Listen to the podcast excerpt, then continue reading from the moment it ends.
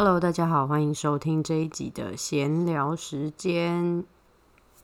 不知道大家有没有听了？呃，上一集我在马祖录的音，我自己觉得蛮有趣的地方有两个。第一个是，呃，当时的环境音其实蛮好听的，就是我我在剪的时候特别把前面的一段呃环境音的时间有拉长，所以前奏音乐结束之后呢，有一段。听起来像是空白的声音，可是就可以听到当地的动物在叫啊，或者是风吹之类的声音。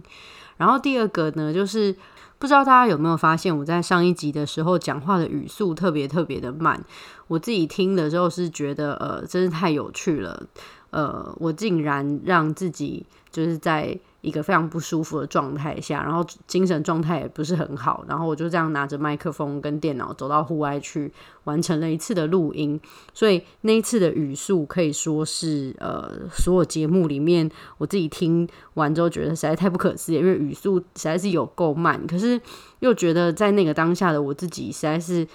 非常有趣的一个状态，所以我最后还是决定要把那集的节目上传。那呃，如果你还没有听的话，可以去听听看，但是可以调快一点的语速。但如果你想要感受一下我讲话比较慢的呃语速的话，就可以听听看正常的这样。然后呃，整个录音的状态，我自己虽然是当下回去听那个录音档的时候，会觉得我自己的状态不是很好，但是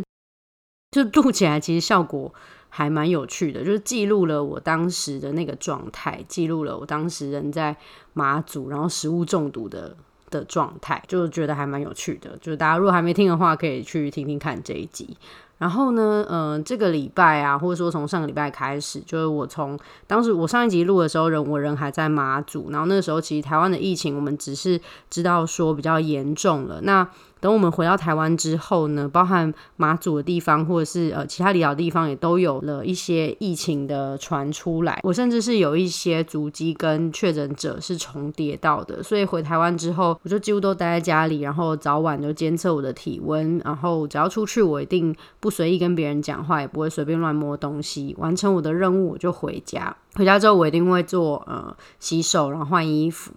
那把外面跟家里面的这个空间啊，跟所有的东西能够隔开，就尽量就隔开。这样，从上个星期整个台湾的疫情大爆发之后，一直到今天我录音的时间是五月二十五号，我们中央疫情指挥中心呢。延长了我们第三级的警戒的时间，一直到六月十四号。所以就是说，大家要尽量再继续待在家里，不要再出门的时间又变长了。那我自己是觉得，呃，这波疫情在短期之内要有趋缓，其实是呃有一定的难度的，因为它应该目前已经传播到了一定的程度。那大家如果要避免它继续传播的话，真的就只有待在家里，然后维持好自己的卫生习惯，不要出去外面，让自己的染病风险增加。也不要造成自己有可能会把疾病传染给别人的这个风险啦。那这个礼拜呢，虽然说我们台湾的状态都一直是处于呃大家很紧张，因为疫情的关系。不过呢，在录音的前两天，有一件很值得开心的事情，我们可以拍拍手。外面刚刚有一只小鸟也啾啾叫了，我。呃，今天录音的时候呢，也把家里面的窗户打开。然后我住的地方其实是比较偏向山区的位置，所以会听到比较多的虫鸣鸟叫。然后呢，在昨天的时候呢，全台湾呢都下起了雨，拍拍手再拍一次。所以你们有可能会听到呃水的声音，但是那个水的声音不是下雨的声音，那个水的声音是我家旁边溪流，因为呃雨水丰沛的关系，所以它水量也比较丰沛，它就流速比较大，声音就听起来就比较大。C 波的雨呢，稍微缓解了一下目前台湾缺水的状况，不然的话我们在疾病流行状态，然后又在停水的状态，然后我们的供电又现在不是很稳定的状态下，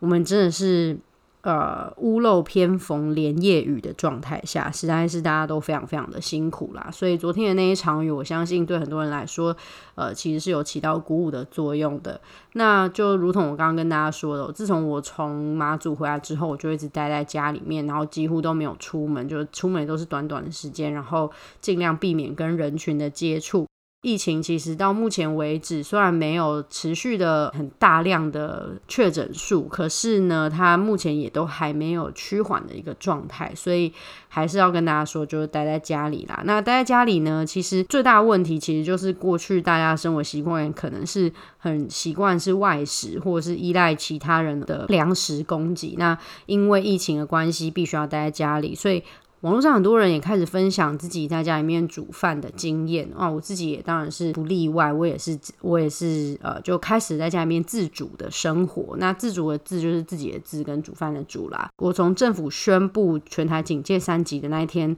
我就跟我的农夫朋友呃讯息了一下，我就说我现在需要一箱菜，随便你要给我什么菜就给我什么菜。那所以从那天开始，大概上个礼拜吧，我就收到了一箱菜。我的冰箱到现在目前为止都是非常多的菜在里面。那我自己也觉得这样子蛮不错的，就是当疫情来临的时候，或者当灾难来临的时候，当粮食没有办法呃轻易取得的时候，如果我有认识的农夫朋友，或甚至是我自己可能有一块地有种菜的技能，或者是。我呃是有办法取得粮食、安全粮食、健康的粮食的时候，我觉得这都会让我的心比较安一些。那虽然说我家目前的阳台呢也有种几盆小小的盆呃蔬菜的盆栽，可是其实那个采收的量都非常的少。像我今天出去外面也只采了大概十来根左右的糯米椒，然后这个十来根左右糯米椒大概是要两到三个礼拜我才能够一次采到这么多的量。然后小番茄的话，可能也是就是一次大概十几二十颗，然后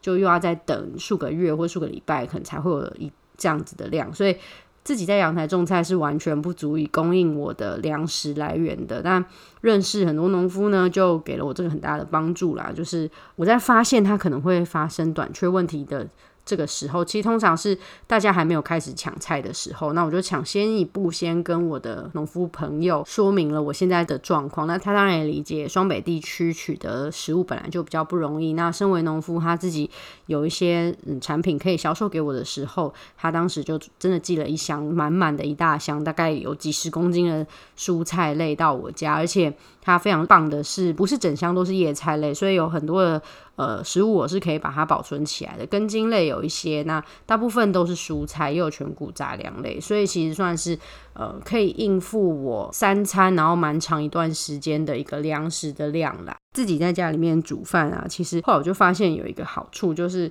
我从开始自主生活之后呢，就是没有出去外面，都三餐几乎都吃我自己准备了之后，我就立刻瘦了两公斤。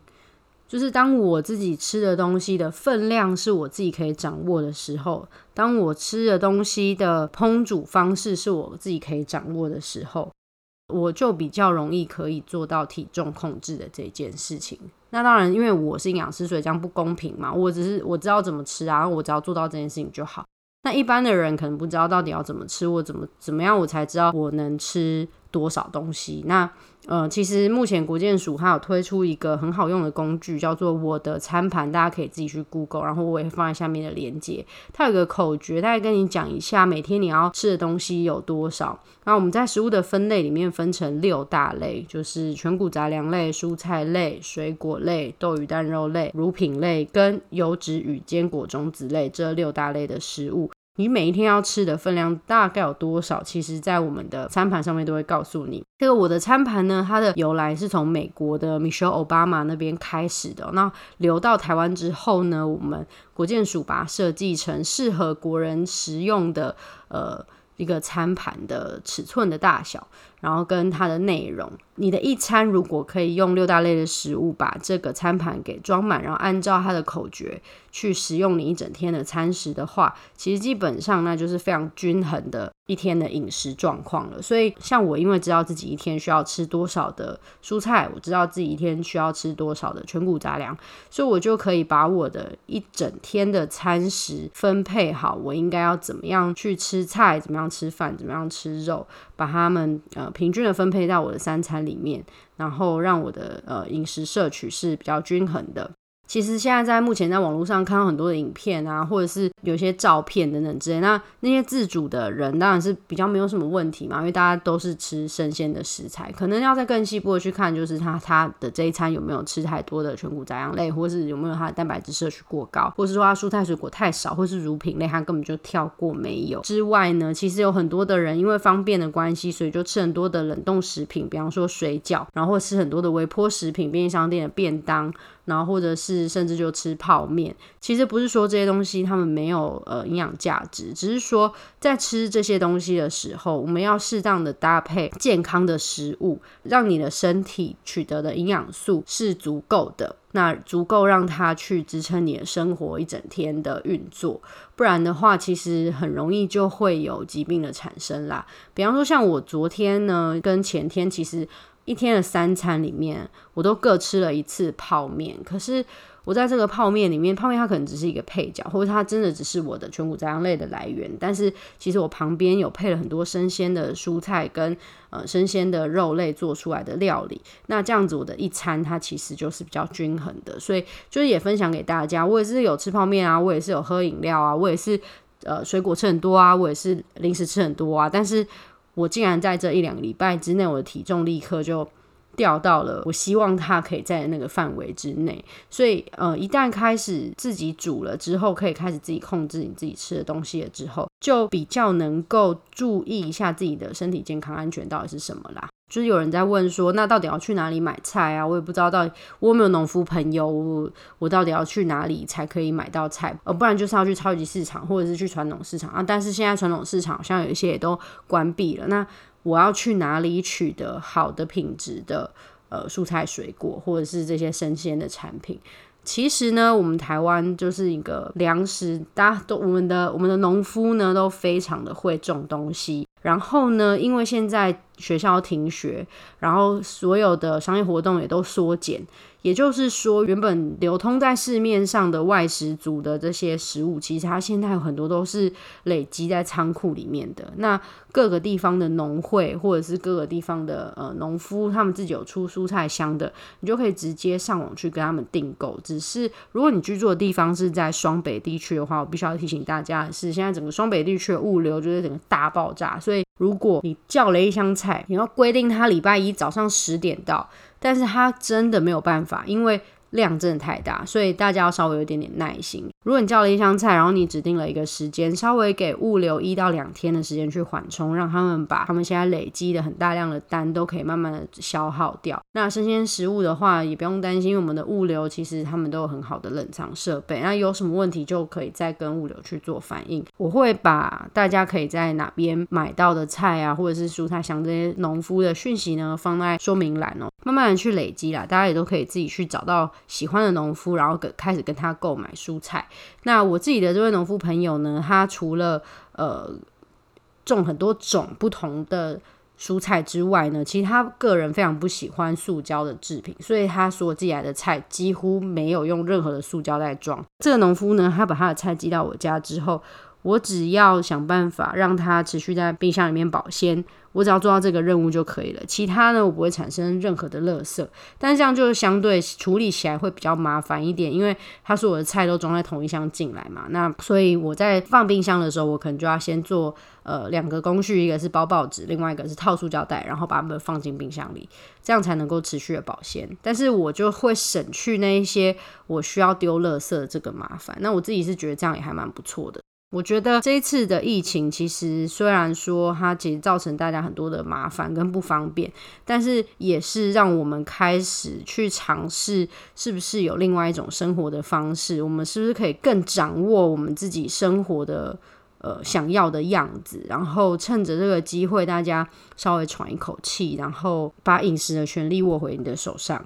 对自己的身体的自主权就会再提高一些啦。那呃，这一集其实算是一个疫情之下的特别节目，跟大家聊一下说，虽然疫情现在目前真的是很险峻，可是我们可以透过疫情让自己变得更好。我们在家的时间变多了，我们可以在钻研让食物变好吃的方法，我们也可以钻研一下怎么样在家里面做瑜伽或者做一些运动。在不久的之后，这个疫情有一天一定会慢慢的趋缓下来。只是现在虽然还不知道那一天在哪，但是相信自己只要待在好好的待在家里就可以比较安全。不只是对自己安全，也对他人安全。那粮食的问题，至少现在我们知道是不缺的，甚至有很多的蔬菜水果或者是呃生鲜的肉品都可以用宅配的方式寄到家里面，只要我们把它煮来吃就不成问题。那如何让它变得更好吃？可能你在这两三个礼拜的在家工作的这一段时间，你可能一开始只会水煮，后来可以炒，那最后你可以做出更丰富的料理的形式。